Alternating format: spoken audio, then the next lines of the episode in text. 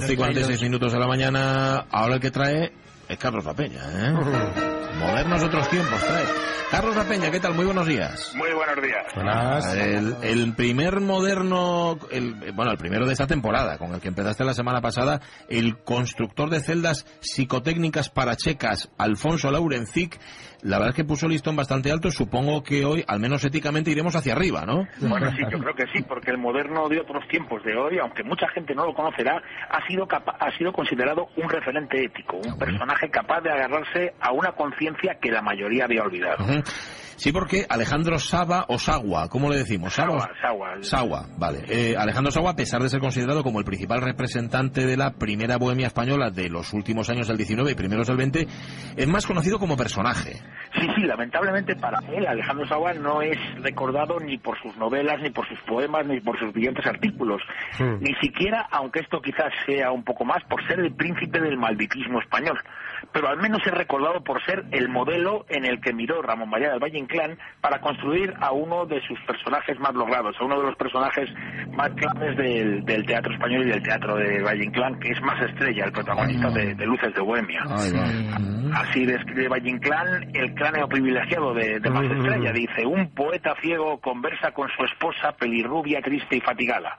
El hombre es un hiperbólico andaluz, poeta de odas y madrigales. Hiperbólico andaluz, poeta de odas y madrigales, una descripción que es válida para Sagua, pero quizá nuestro moderno era más consciente de su talento poético que el propio Más Estrella, ¿no? Sí, eso sin duda, vamos, porque Sagua tenía, tuvo una vida bastante complicada en la que rara vez se le reconoció su talento y que además, igual que el protagonista de Luces de Bohemia, pues quedó ciego, pero vamos, se mantuvo vivo por la confianza que tenía en su valía como escritor.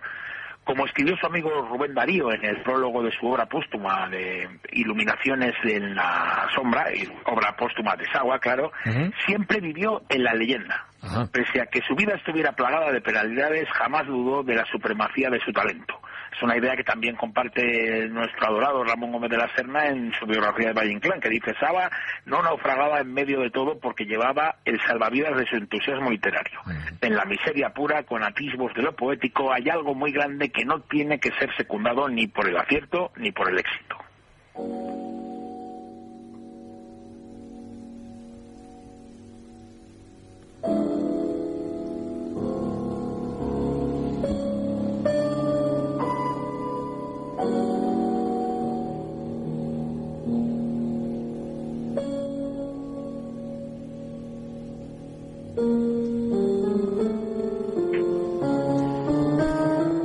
Es el preludio Feuille Morte, Hojas Muertas, de Claude Debussy, uno de los músicos que más se identifican con el simbolismo y el decadentismo de poetas como Mallarmé, por ejemplo, como Metterlin, como Paul Verlaine, poetas que fueron referentes absolutos de nuestro Alejandro Sagua.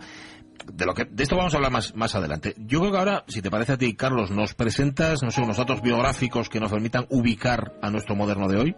Mira, sí, Alejandro Saba nació en Sevilla el 15 de marzo de 1862, en concreto en la calle San Pedro Mártir número 26. Era un sábado a las siete y media de la mañana. Bueno. Y en la partida de bautismo le inscribieron como Alejandro María de los Dolores de Gracia, Esperanza del Gran Poder, Antonio José Longinos del Corazón de Jesús de la Santísima Trinidad. Saba Martínez. Increíble. Vamos, con un nombre así, bueno, vamos, si Saba hubiera sido miembro no de la primera generación de bohemios semiseculares, sino de la segunda, de esa que se llamó la Golfemia, esa en la que estaban Pedro Luis de Galvez o Emilio Carrere o Buscarini, habría llenado un libro entero solamente con la firma. Solo con la firma, sí. Pero bueno, Sagua no lo hace, es bohemio, pero este no vive del sablazo, ¿verdad? Como buena parte de los miembros de la Golfemia. Aunque es verdad que toda la vida las va a pasar bastante canutas. Además, si no estoy equivocado, tenía origen griego, ¿verdad? Sí, sí, su padre tenía una tienda de ultramarinos y licores y de ahí venía el origen griego del que siempre presumió Saba, porque era que su abuelo había venido de Esmirna y se asentó en Carmón, en los Alcores de Sevilla. Eh, antes de matricularse en Derecho, ahí en la universidad, la de Granada en este caso, con 15 años, con 15 años, estudió en Sevilla y en Málaga y también estuvo en el seminario. Sí, pero vamos, pero que nadie se engañe. Un ateo anticlerical como Alejandro Saba nunca quiso meterse a cura. Él lo que quería era estudiar gratis. De chaval, además, pues no tenía una simpatía alguna por los curas, pero, pero es verdad que estar en el seminario le hizo odiarlos. Luego, incluso antes de irse a París, cayó en la cuenta de que España estaría excluida de la modernidad mientras decía que no apaleemos a esos cuervos y que vemos sus iglesias. Menos mal que esas ideas las decía hace más de un siglo, porque si lo dijera ahora, pues igual, estaba. Sí, procesado por como poco, ¿no? sí.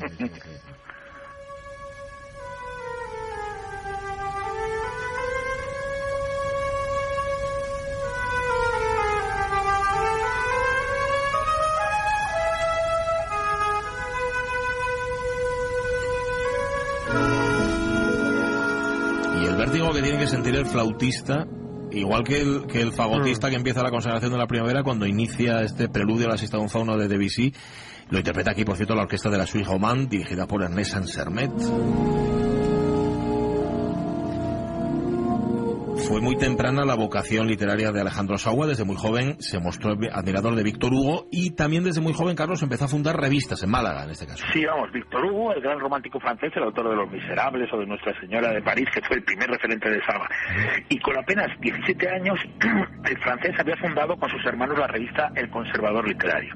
Bueno, pues nuestro moderno fue más precoz, pues con 15 años y con su hermano también fundó la revista Ecos de la Juventud, a la que luego siguieron todavía en los dos años siguientes otras dos, que fueron el siglo XIX y la joven Málaga. El siguiente trayecto, algo muy habitual en la época, la siguiente etapa es Madrid, ahí llega con 17 años y él tiene la firme intención de convertirse en periodista y en literato. Sí, llegó, como dice Valle en Luces de Bohemia, a un Madrid absurdo, brillante y hambriento. Mm. Allí se integró en las tertulias, se hizo redactor del Globo, donde cobraba 29 duros al mes, y también de la política y del resumen. Con su desparpajo y precocidad se ganó el apoyo de figuras como Zorrilla, Campoamor o Pedro Antonio de Alarcón, porque como escribió Luis Bello, a los 20 años Saba era la osadía, el talento y la elocuencia. Saba era el triunfo. Pero bueno, según su propio testimonio, sus primeros tiempos de la vida madrileña fueron estupendos de vulgaridad y de grandeza. Recuerda que el mismo día de invierno en el que Pi Margal le concedió jerarquía intelectual, durmió en el hueco de una escalera por no encontrar otro sitio menos agresivo donde cobijarse. Mm, por aquellos tiempos frecuentaba un renovador grupo de intelectuales y artistas llamado Gente Nueva, pero pronto decide escaparse a París, donde en una breve estancia conocerá a su gran ídolo, a Víctor Hugo, que llegó hasta besarle.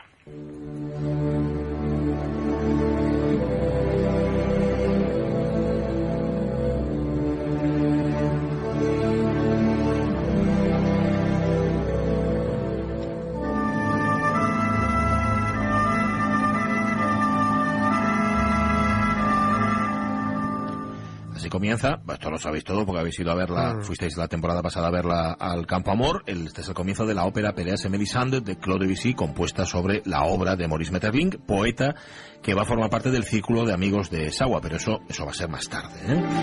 Porque ahora estamos con el beso de Víctor Hugo, que sirvió de chanza a su vuelta a Madrid. Si no me equivoco, se creó una leyenda urbana, Carlos, que decía que para conservar el beso de Víctor Hugo, Sawa no volvió a lavarse la cara. Bueno, la cara ni nada más.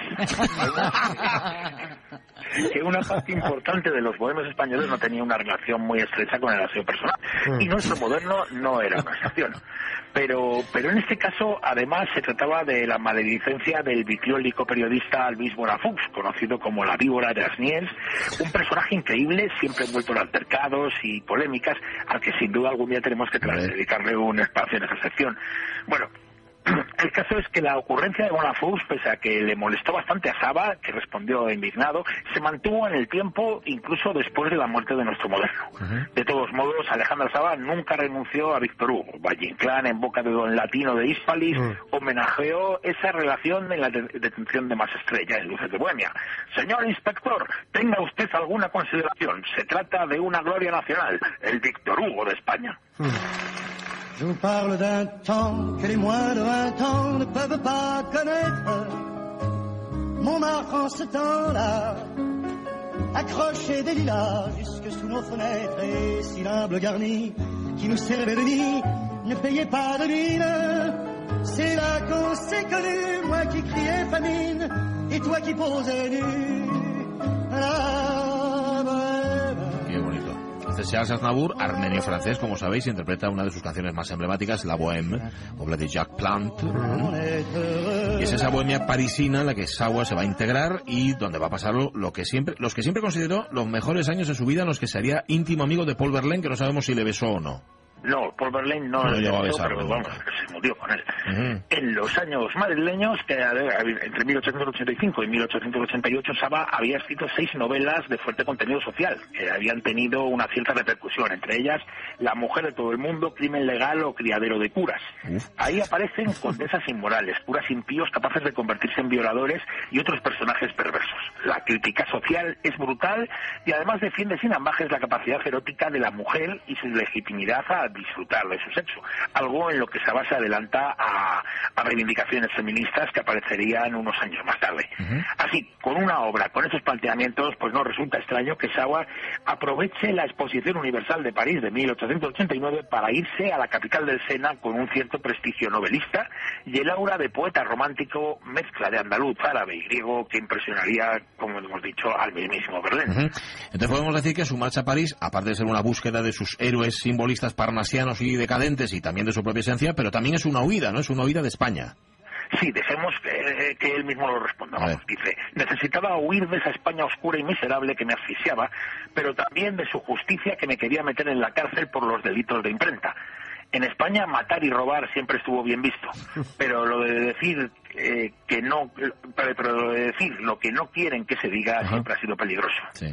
Pero vamos, estos jueces que le desterraron le hicieron un gran favor, porque en París, apadrinado por Víctor Hugo, Gautier, Dumas y el divino Verlaine, Sawa nace al arte y descubre que es preferible no tener pantalones a no tener talento, y que lo importante es la obra, y la obra no debe prostituirse ni venderse. Este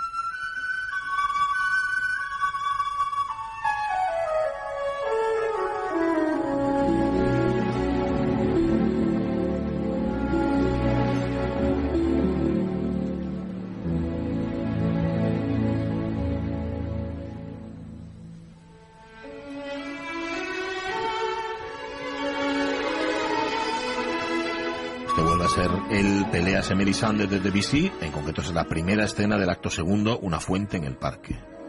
Que la estáis viendo, estáis viendo el parque, la fuente, todo, todo. Bueno, la semana que viene, claro, esto ha sido solamente un aperitivo. La semana que viene seguiremos con Sawa, que se ha cortado el teléfono, Carlos estaba ahí, pero ya no está. Todo hace indicar, dice Carlos en su guion, que sí, porque todavía nos queda mucho por contar sobre un personaje tan fascinante. Hablaremos de sus seis años en París, donde será amigo de Verlaine, de Daudet o de Rubén Darío. De su vuelta a Madrid, donde comienza la decadencia que le llevó a morir pobre, olvidado y ciego, o de cuando fue el negro de Rubén Darío, que por cierto no le pagó. Pero bueno, eso ya va a ser el lunes que viene. ¿eh? Si no fuera porque existieron de verdad y se puede rastrear, Sí, pensaría que se los inventa, ¿no? Es verdad, es verdad, sí. Pues no, son inventados, son todos ciertos. ¿vale? Gracias, Carlos La Peña, que se nos ha ido el teléfono, pero te conservamos aquí en el corazón.